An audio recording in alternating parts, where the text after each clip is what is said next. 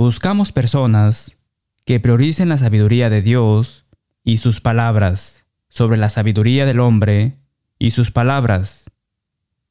El apóstol Pablo escribió en 2 de Corintios capítulo 11 versículo 3: Pero temo que como la serpiente con su astucia engañó a Eva, vuestros sentidos sean de alguna manera extraviados de la sincera fidelidad a Cristo.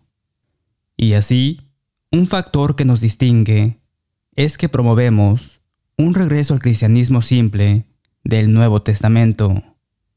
Claramente, el Espíritu Santo abogó por la simplicidad.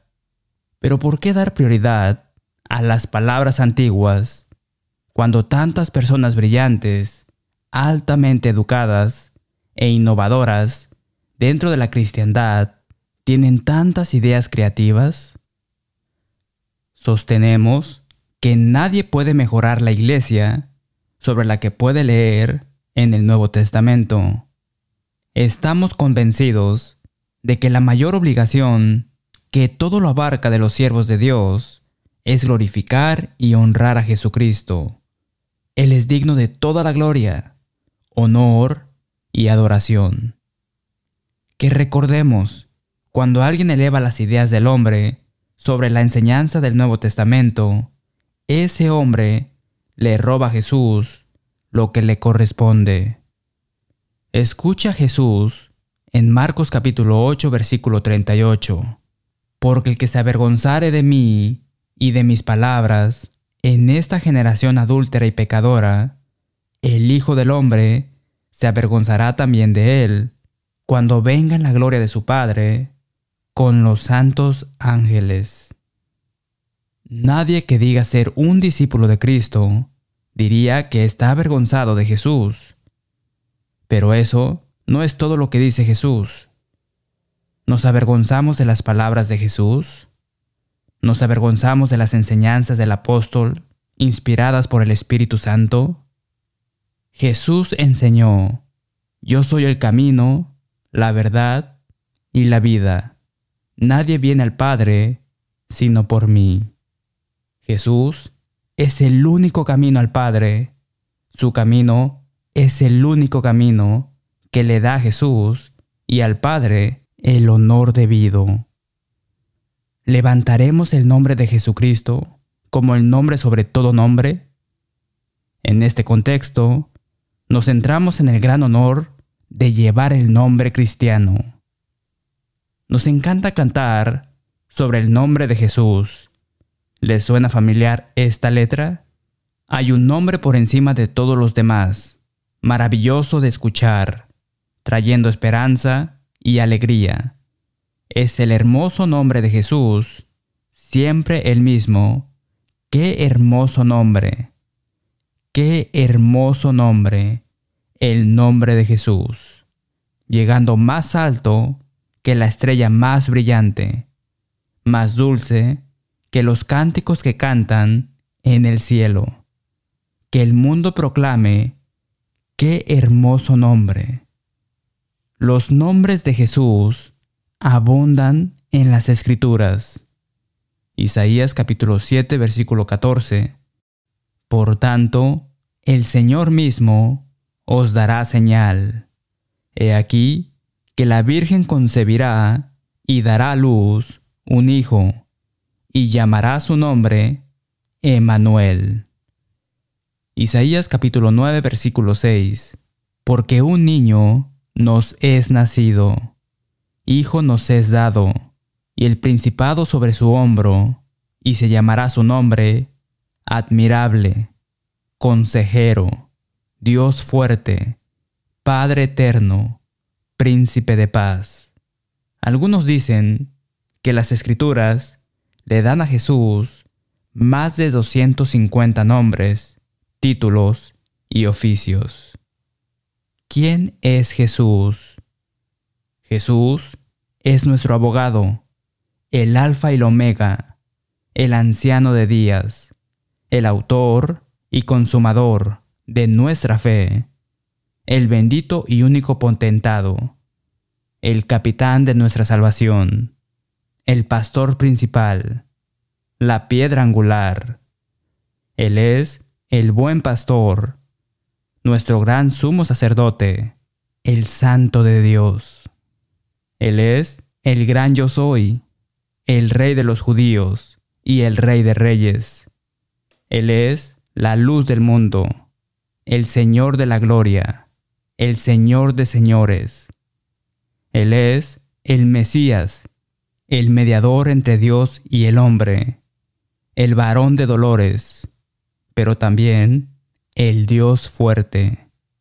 Él es el príncipe de paz, la resurrección y la vida, la roca de nuestra salvación, la rosa de Sarón, la raíz de David, el Salvador del mundo. Él es el pastor y obispo de las almas, el Hijo de justicia, el Hijo del hombre y el Hijo de Dios. Él es la vid verdadera, la verdad, el testigo y la palabra de Dios. Él es el Cordero de Dios y el león de la tribu de Judá. Y la lista continúa.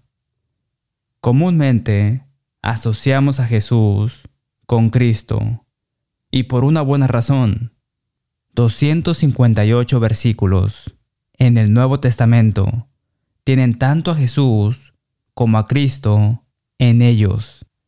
El nombre Cristo se encuentra en más de 520 versículos. El Cristo, el Mesías, el ungido. Una manera de mostrar que no nos avergonzamos del Evangelio de Cristo es usando el nombre de Cristo a través del nombre cristiano. Los siervos de Dios tienen su verdadera identidad ligada a Cristo. Me emociona repasar de cuántas maneras el creyente se vincula a Cristo. Cristo está en vosotros. Romanos capítulo 8 versículo 10. Coherederos con Cristo. Romanos capítulo 8 versículo 17. Incluidos en el un cuerpo en Cristo. Romanos capítulo 12 versículo 5. Que están vestidos del Señor Jesucristo. Romanos capítulo 13 versículo 14. Que se gloria en Cristo Jesús. Romanos capítulo 15 versículo 17. En las iglesias de Cristo. Romanos capítulo 16 versículo 16. Que en cualquier lugar invocan el nombre de nuestro Señor Jesucristo. Primera de Corintios capítulo 1 versículo 2. Que predicamos a Cristo crucificado. Primera de Corintios capítulo 1 versículo 23. Que tenemos la mente de Cristo. Primera de Corintios capítulo 2 versículo 16. Que están bajo la ley de Cristo. Primera de Corintios capítulo 9 versículo 21. Somos grato olor de Cristo Segunda de Corintios capítulo 2, versículo 15. Carta de Cristo. Segunda de Corintios capítulo 3, versículo 3. Somos embajadores en nombre de Cristo. Segunda de Corintios capítulo 5, versículo 20. Con Cristo juntamente crucificado. Gálatas capítulo 2, versículo 20. Bautizados en Cristo Gálatas capítulo 3 versículo 27. Vida juntamente con Cristo. Efesios capítulo 2 versículo 5. Resucitado con Cristo. Colosenses capítulo 3 versículo 1. Cuya vida está escondida con Cristo. Colosenses capítulo 3 versículo 3. En quienes la palabra de Cristo mora en abundancia en vosotros. Colosenses capítulo 3 versículo 16, y que son buenos soldados de Jesucristo. Segunda de Timoteo capítulo 2 versículo 3. Esta lista no es de ninguna manera exhaustiva. ¿Por qué alguien que reclamó todas las bendiciones que se acaban de enumerar se identificaría religiosamente con un nombre que se le ocurrió a un hombre en los últimos cientos de años, cuando el Señor autorizó a su pueblo a usar el nombre de Cristo hace miles de años? Algunas personas afirman que no hay nada en un pero lo hay. Las escrituras lo confirman numerosas veces.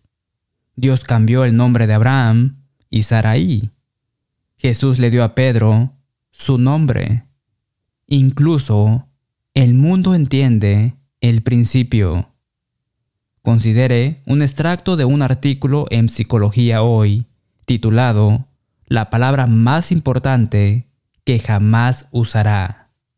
Tim David escribe, Los estudios han demostrado que esta sola palabra influye el tipo de personas que te gustan, los tipos de alimento que te gustan, lo que haces para ganarte la vida, dónde vives, muchas de tus decisiones más importantes y mucho más, y de una manera mucho más grande de lo que nunca creímos posible.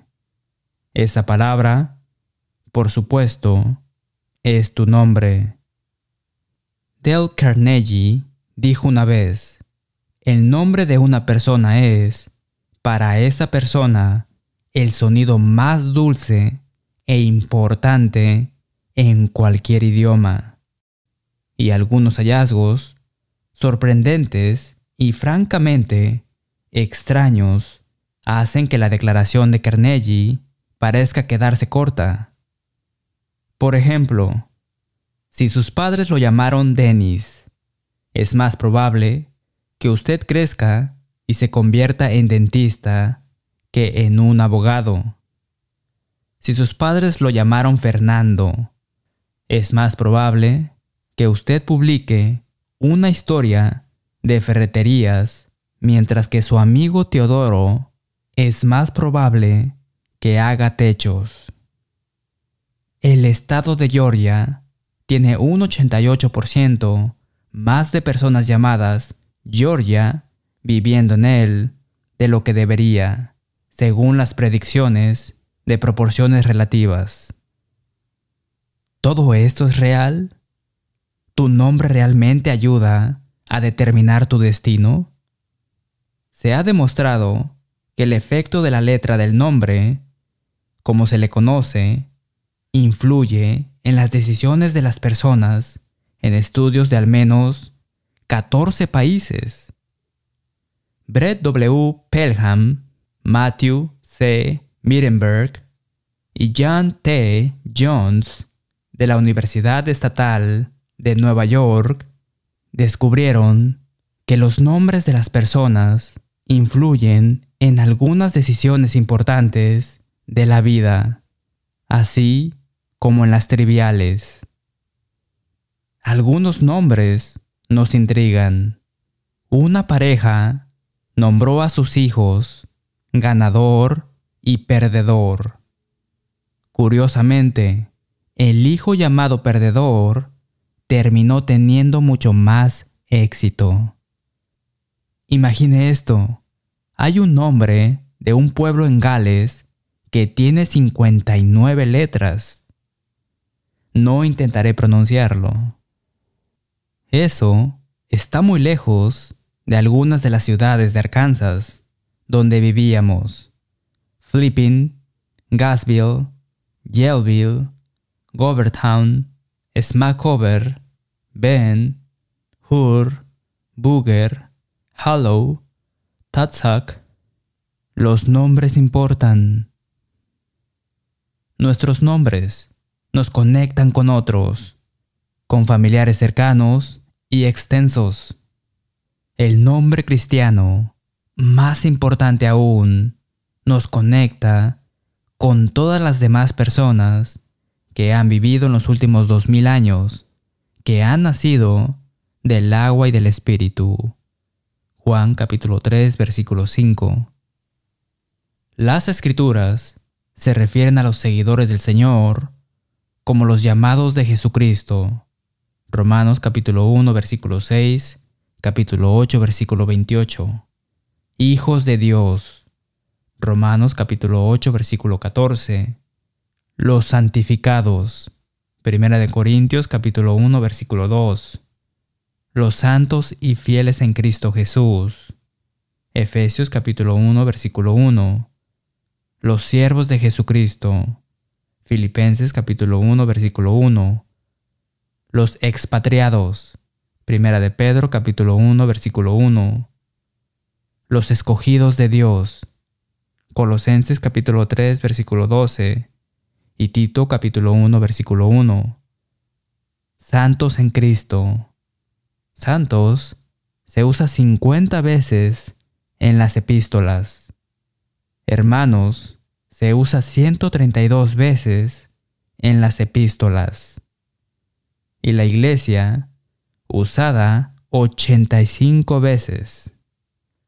Curiosamente, el nombre discípulo se usa 261 veces en los primeros cinco libros del Nuevo Testamento, pero no se encuentra ni una sola vez en los últimos 22 libros de la Biblia.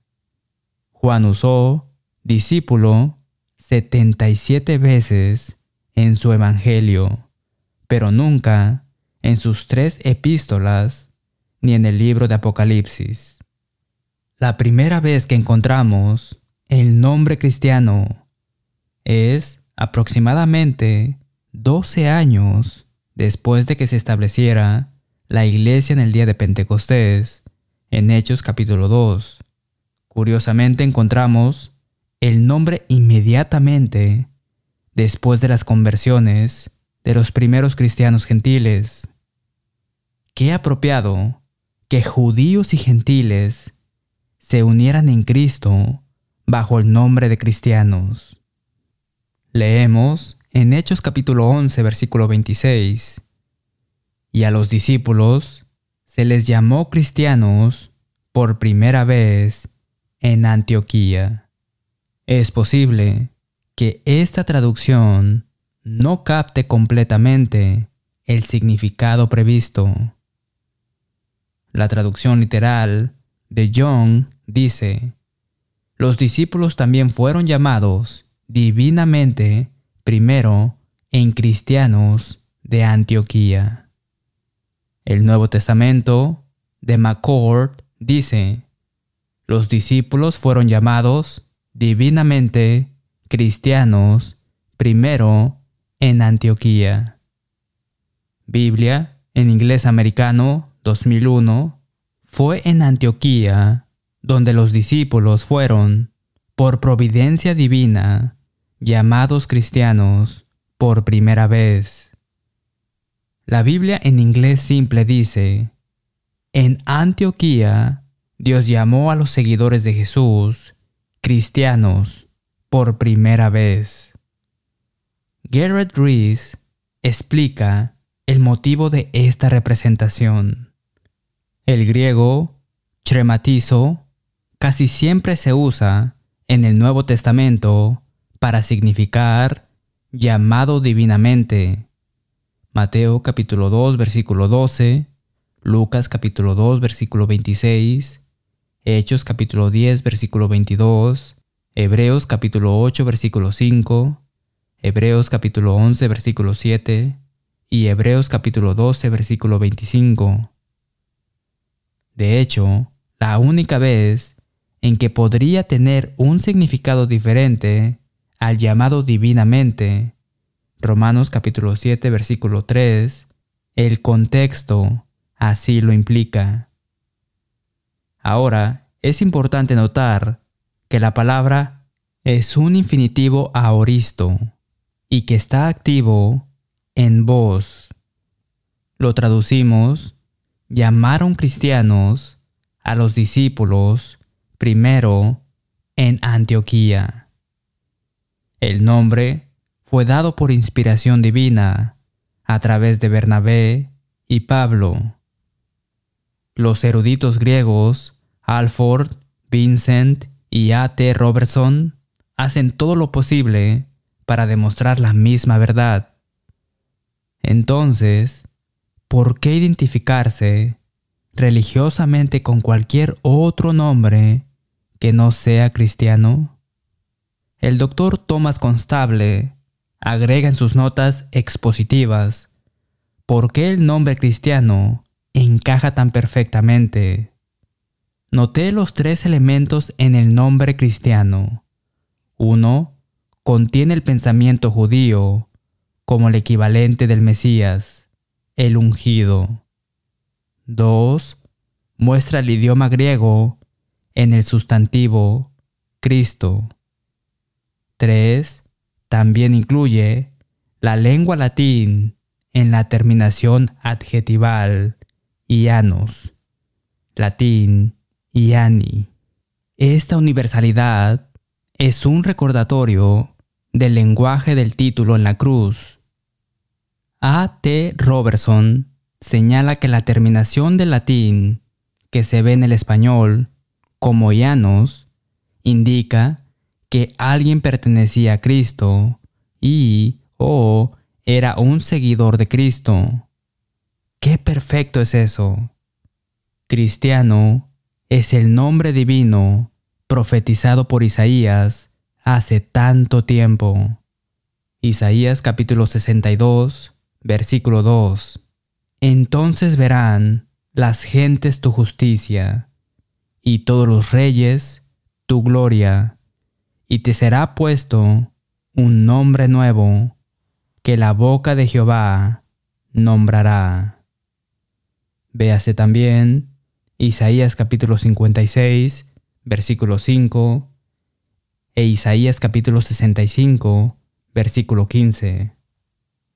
Cuando el apóstol Pablo compartió el Evangelio con una audiencia, sabían que les estaba rogando que no se convirtieran en miembros de alguna denominación, sino en cristianos.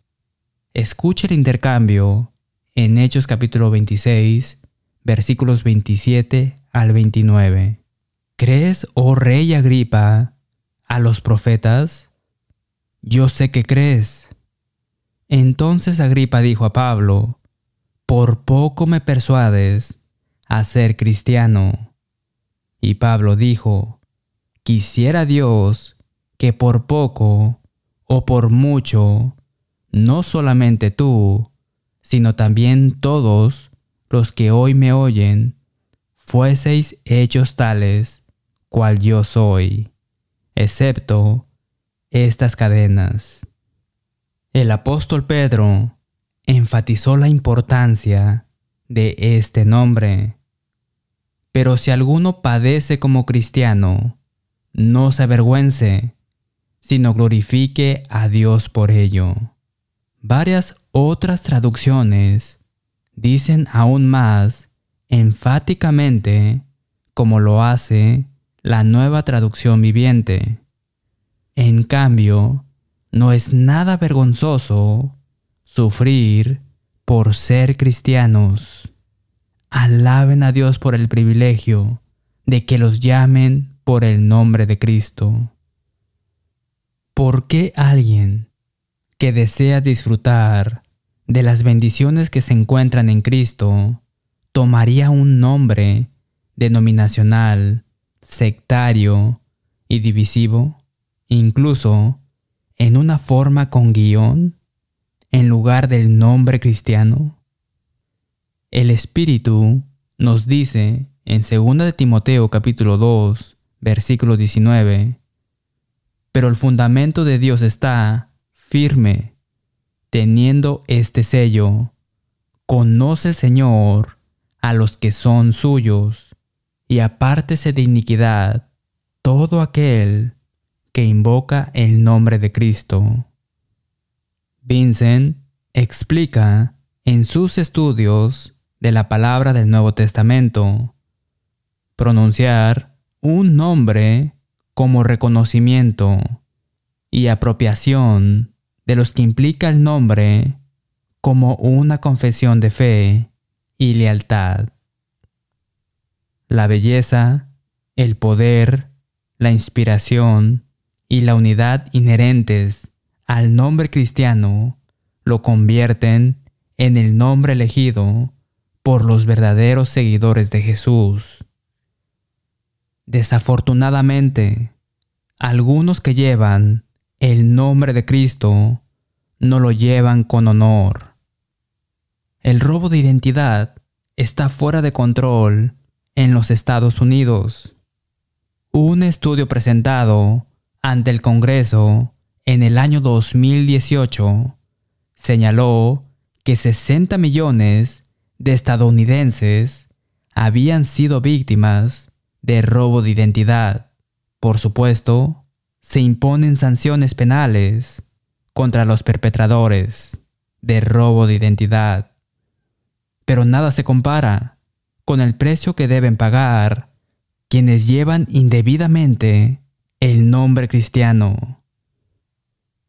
Alejandro Magno fue un estratega brillante y un poderoso conquistador. No solo era un líder de hombres, sino que no tenía miedo en la batalla. A menudo cargaba liderando a sus hombres, montando en su poderoso caballo, Pulsepalis. Se lanzaría de cabeza a la batalla y estaría de pie cuando todos los demás hubieran caído. Era un hombre valiente, sin huesos cobardes en su cuerpo. Conquistó el mundo conocido. Se dice que lloró cuando no hubo más tierras que conquistar. Era juez y jurado en el campo de batalla. Su palabra era ley. Tomaría su asiento flanqueado a ambos lados por sus oficiales de mayor confianza. Ante él serían llevados todos aquellos con cargos en su contra. Muchas veces su juicio podía ser extremadamente duro, especialmente con los desertores. Un día le trajeron un joven rubio. Alejandro Magno preguntó el nombre del chico. El oficial que lo presentó dijo, Alejandro, señor. De inmediato, el semblante del gran general se suavizó. Era como si se sintiera halagado de que el chico tuviera su nombre. Sus hombres dieron un suspiro de alivio. Tal vez habría indulgencia para este joven.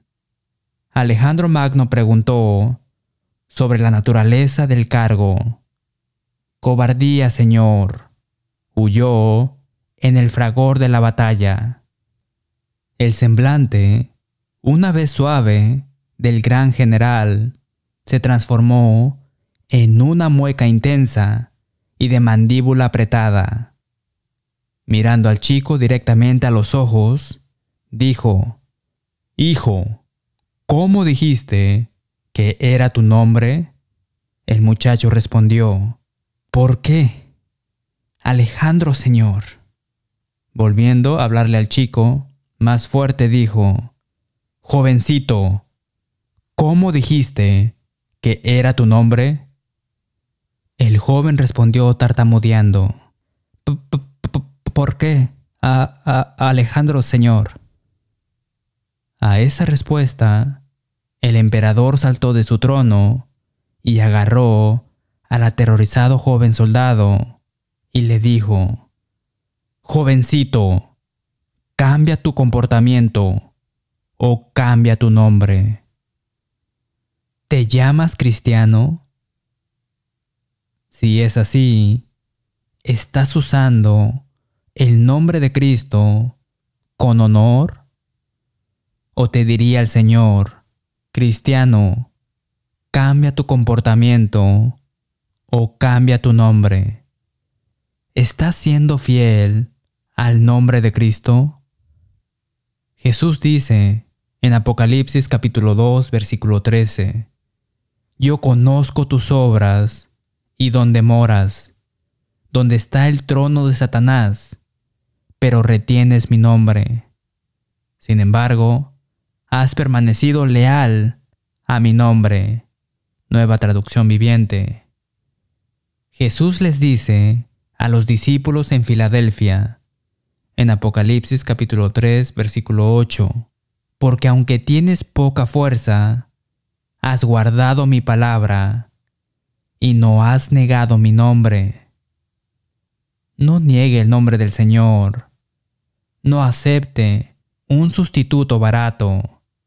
Manténgase firme en el nombre de Cristo. Sea fiel al nombre de Cristo. En Apocalipsis capítulo 22 versículos 3 y 4 leemos, Y no habrá más maldición, y el trono de Dios y del Cordero estará en ella, y sus siervos le servirán, y verán su rostro, y su nombre estará en sus frentes. No dejará los nombres sectarios y se identificará con el nombre de Jesucristo. Algunas de las palabras más tristes en el día del juicio serán, casi fui persuadido de convertirme en cristiano. Obedezca el Evangelio hoy, conviértase en cristiano. Quédese con nosotros para saber cómo obtener una copia gratuita de este mensaje después de nuestro himno. Si desea una copia de este sermón número 1374, el nombre de Cristo, por favor, escriba la dirección a continuación. También ofrecemos nuestro curso de estudio bíblico gratuito para completar en casa. Únase a nuestra página en Facebook para obtener actualizaciones sobre el sermón que se transmite cada semana. Mire videos, escuche audios y lea transcripciones en letthebiblespeak.com. Finalmente, hacemos eco del sentimiento del apóstol Pablo cuando escribió en Romanos capítulo 16, versículo 16, Os saludan todas las iglesias de Cristo. Hasta la próxima semana y que Dios le bendiga.